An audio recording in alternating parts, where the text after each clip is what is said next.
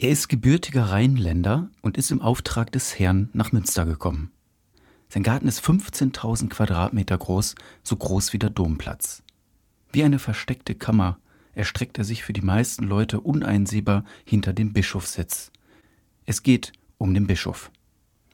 Ich habe Felix Genn getroffen und bin mit ihm einmal rund um den Dom gegangen, wo er mich in die Geheimnisse und verborgenen Orte seiner Welt eingeführt hat. Los geht's im Bischofsgarten. Menschen in Münster mit Simon Jäcker. Jetzt haben Sie ja hier auch äh, so einen wunderschönen Bischofsgarten. Das ist natürlich schon ein Privileg. Wer darf denn hier eigentlich alles noch rein oder gehört er nur Ihnen? Das ist also eigentlich zunächst mal eine Leihgabe, sage ich. Denn ich habe mir das ja nicht genommen. Das Bistum stellt dem Bischof ein Haus zur Verfügung. Das ist dieses Haus. Und dazu gehört dieser wunderbare Garten, der wahrlich ein Biotop in der Stadt ist. Wir gehen jetzt hier durch ein Gebiet, das ist öffentlich zugänglich. Das ist die A. Und dann kommt man in einen Wald, der wirklich ein Biotop ist, an den sich ein Gemüse- und Nutzgarten anschließt. Man könnte denken, dass das der botanische Garten von Münster ist, aber der ja, ist ja noch ein Stück weiter. Der ne? ist noch ein Stück weiter. Unglaublich. Und, aber es ist wirklich etwas, was ich mit Dankbarkeit genieße. Ja? Gott sei Dank wird er auch von guten Gärtnern bearbeitet. Sie sind ja grundsätzlich schon viel rumgekommen als Bischof. Äh, in Trier und äh, an verschiedenen anderen Orten sind Sie gewesen.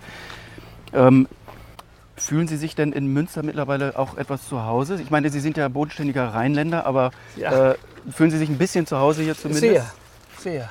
Denn äh, es stimmt überhaupt nicht, was man als Klischee für den Westfalen hat. Er sei dickköpfig.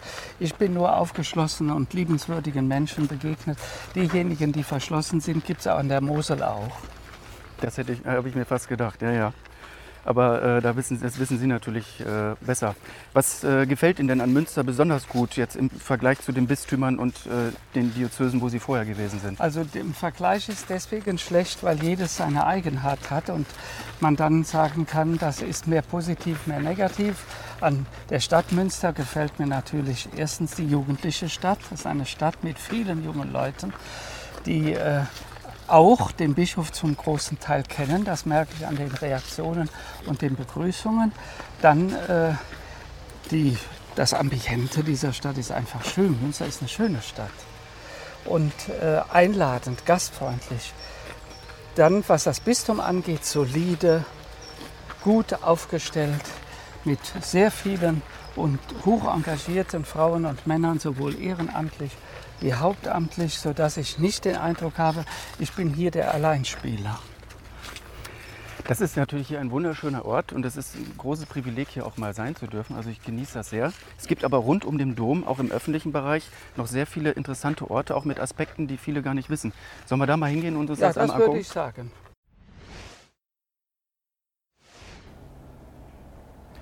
Herr Bischof, was, wir sind jetzt auf der Rückseite des äh, Doms. Ähm, hier gibt es ja einiges zu entdecken. Was mir als erstes ins Auge sticht, kirchliches Arbeitsgericht.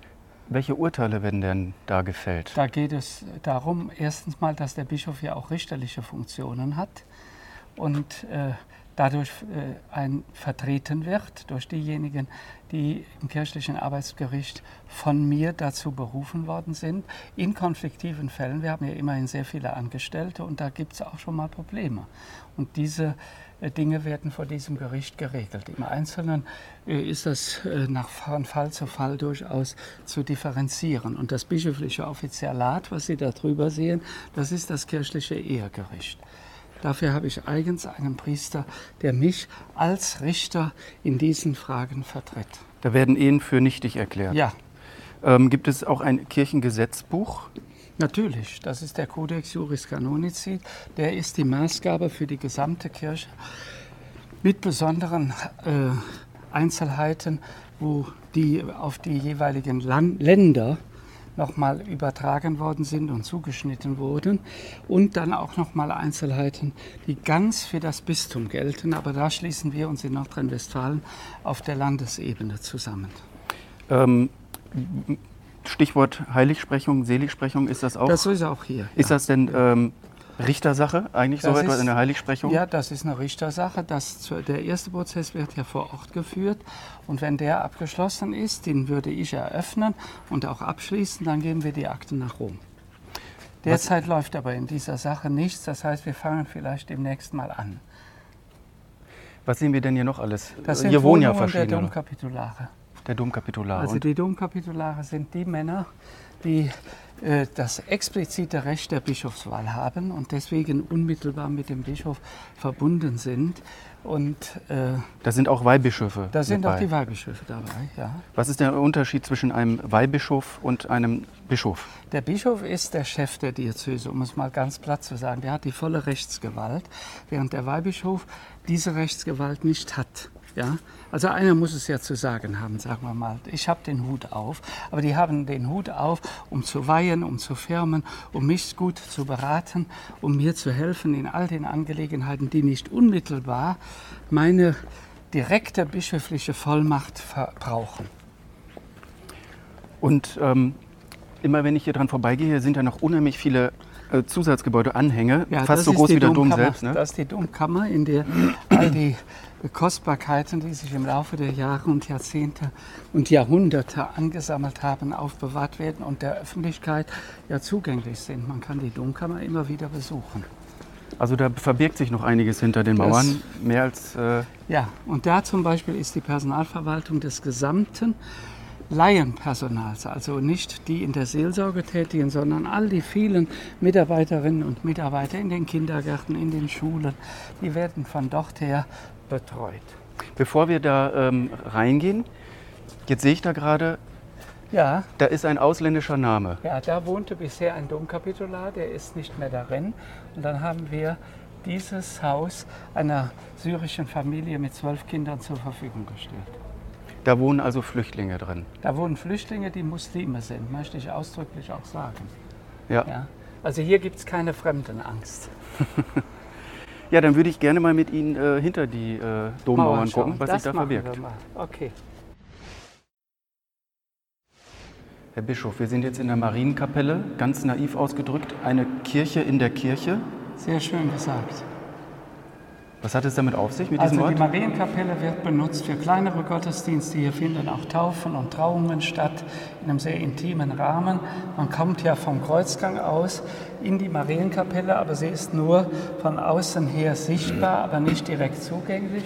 Für mich ist dieser Ort deshalb wichtig, weil ich vor den großen Gottesdiensten mich hier ankleide und so Ruhe habe, mich vorbereiten kann. Und das Domkapitel versammelt sich vor den Hauptgottesdiensten hier und betet einen Teil des sogenannten kirchlichen Stundengebetes. Und dann ziehen wir von hier aus durch den Kreuzgang in den Dom ein. Ein sehr schöner, auch intimer Ort. Ist das Ihr Lieblingsort hier? Ein, einer der Lieblingsorte. Ja, Ein Ort, wo sich äh, Bischöfe und das Domkapitel auch viel auffällt, ist ja die Sakristei. selbstverständlich.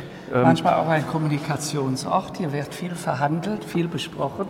Ja, aber auch brüderlich miteinander äh, verhandelt. Ja, das sehen Sie. Das ist die Sakristei, aber da ziehe ich mich weitgehend nie liturgisch an, sondern da bin ich in diesem Raum. Ja. Ähm, hier gibt es ja jede Menge Freiflächen. Was passiert hier so? Ich sehe da hinten Ja, Gewänder, da zieht sich gerade jemand an. Ja. Hier werden die Gottesdienste vorbereitet und wenn viele Priester sind, braucht man den Raum. Die Messdiener sind in der Messdiener-Sakristei. Also hier tummelt sich auch manches. Deswegen ist es gut, dass es nicht eng ist. Jetzt gibt es da vorne noch einen Raum. Denn die Tür ist offen. Man kann da hineinschauen.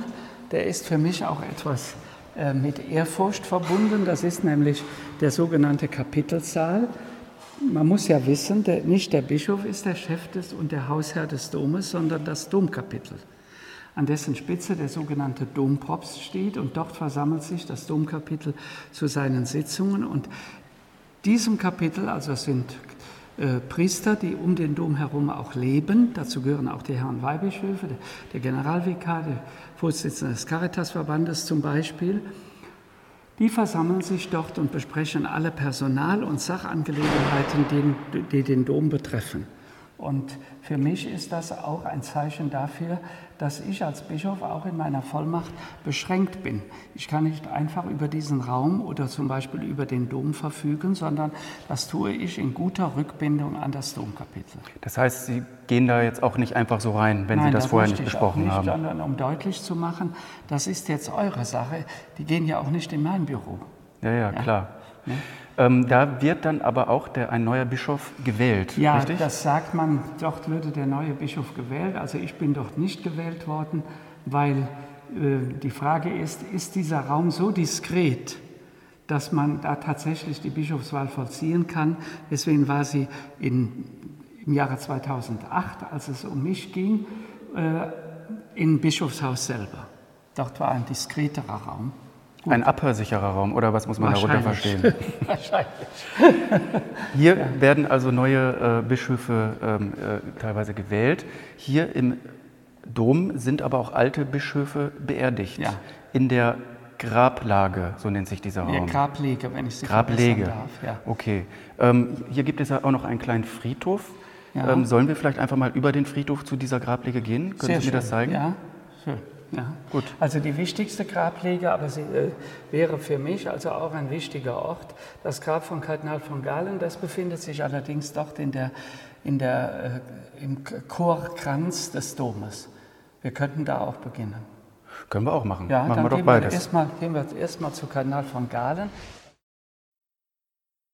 Das ist einer Ihrer Lieblingsorte. Hängt das auch damit zusammen, dass der Kardinal von Galen für Sie ein Vorbild ist? Ja, nur, äh, das war ein Platzschuss. natürlich hat er Großes äh, verbracht durch seinen Widerstand. Äh, gibt es denn noch andere Aspekte, für die Sie ihn bewundern? Ja, ich glaube schon auch, dass er den Mut hatte. Also sein Wahlspruch hat mich schon be äh, begeistert, als ich noch nicht Bischof war. Weder durch Lob noch durch Furcht sich beeindrucken zu lassen. Nec laudibus, nicht durch Lobsprüche, nec timore, noch durch Furcht. Und das beherzigen Sie für sich auch? Ich will es. Was ist denn Ihr Wahlspruch? Wir verkünden euch das Leben. Annunciamus vobis vitam. Was steckt dahinter? Ja, ich möchte den Menschen das Leben verkünden, äh, das von Gott herkommt und das also äh, keine, ähm, wie sagt man, kein Verfallsdatum hat. Sehr gut. Und jetzt äh, gehen wir wohin? Jetzt gehen wir durch die, äh, den Kreuzgang, durch die Grablege der Domkapitulare zum Grab des Bischofs Reinhard Lettmann. Gut. Ja, danke. So, guten Morgen. Guten Morgen. Schauen Sie mal, da muss man sich doch wohlfühlen. Also wenn man sagt, katholisch sein wäre eng, dann kann man das hier nicht sagen. Sie machen aber auch nicht weit äh, jeden Gottesdienst. Das machen ja auch andere ja, äh, Bischöfe Priester, und Priester. Priester ja. ähm, welche Gottesdienste machen Sie denn? Die Hauptgottesdienste. Wie viele also sind Weihnachten, das? Weihnachten, Ostern, die Priester und Diakonen weihen.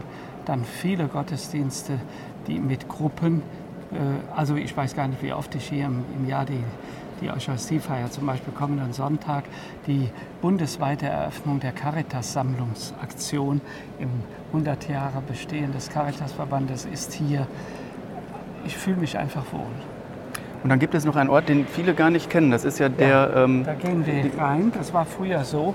Dort waren Platten im Boden. Dort konnte man sehen, darunter liegen die Bischöfe. Ja, ein äh, noch nicht allzu alter, ein frisch renovierter Raum, wirklich sehr, sehr schön. Das ist die Grablege. Was hat es mit diesem Ort auf sich? Hier sind also die Bischöfe bestattet, die im 19. und eben zu Beginn des 20. Jahrhunderts gewirkt haben. Sie sehen, es sind jetzt vier Stellen. Kanal von Galen haben wir eben gesehen. Zu Beginn des Jahrhunderts war zur Linken Bischof Johannes Poggenburg bis 1933, dann kam Kardinal von Galen, nach ihm Bischof Keller, nach ihm Josef Höffner, der in Köln beerdigt liegt, dann Heinrich Tinnenberg und dann mein unmittelbarer Vorgänger Reinhard Lettmann. Und hier ist noch Platz für viele Bischöfe, also auch für mich. Und äh, da kann man auch Geschichte des Bistums ablegen. Und deswegen gehe ich oft und gerne hier hin und halte so eine, eine innere Zwiesprache mit den Männern, die zu ganz anderer Zeit der Kirche darstellen sollten. Und äh, hoffe, dass wenn Menschen mal eventuell hierhin kommen, um mir das Andenken zu geben, dass sie nicht allzu schlecht über mich denken. Wie funktioniert denn das Requiem? Wie wird der Sarg hier runtergelassen? Das ist ja auch Der ein ganz wichtiger Prozess. Indem man hier diese Decke öffnet. Da kann Das man einfach. Ist, da kann man die Decke kann man öffnen und, Und äh, oben ist dann nochmal eine Luke. Oben ist nochmal eine Luke und dann wird es runtergelassen und ich äh, habe, äh, und dann wird er hier hingestellt, aber die Beerdigung findet alles oben statt. Ich habe ja Bischof Reinhard beerdigt und bin dann erst später hier hingegangen, als die Grablege geschlossen war. Und Sie sagten gerade in Zwiesprache, sprechen Sie mit den. Ja, innerlich denke ich so. Ja, die sind ja hoffentlich im Himmel und können hören, was mir so auf dem Herzen liegt. Äh, Sie sprech- sprechen ja wahrscheinlich auch häufig mit äh, Gott. Wie oft beten Sie am Tag? Etliche Stunden, Etliche Stunden. ja. Und das ist Ihnen. Das ähm, brauche ich. Es gibt ja Leute, die, äh, die gehen joggen, um sich äh, gut zu fühlen, andere äh, meditieren, um sich zu erden. Was macht das Beten mit Ihnen? Was, warum ist Ihnen das wichtig? Was, was Also bewirkt das erstens einmal, ohne die Beziehung zu Jesus könnte ich überhaupt nicht diesen Dienst tun. Und äh, dadurch, dass ich mit ihm im Kontakt bin, klären sich auch viele Dinge. Entscheidungen werden äh, bekräftigt, werden überhaupt äh, erwogen. Manchmal dauert es noch etwas. Ich brauche das einfach zum Atmen, zum Abstand gewinnen und das in einer Beziehung. Ähm, Sie sind ja zum Teil, leiten Sie eine große Verwaltung, zum anderen Teil sprechen Sie mit Jesus und Gott. Und äh, das äh, machen ja viele Leute, wenn man sich die Kirchen anguckt, aber auch, weiß Gott, nicht alle. Ähm, fühlen Sie sich in einer gewissen Art auch verantwortlich als Sprachrohr Gottes, dass er über Sie zu den Katholiken spricht? Ja, sagen wir, indem ich sein Wort verkünde, bin ich vielleicht Sprachrohr Gottes, aber ich verstehe mich nicht als Sprachrohr Gottes. Das würde ja äh, bedeuten, ich würde einen Anspruch erheben, also wenn ihr mich nicht hört, dann hört ihr Gott nicht.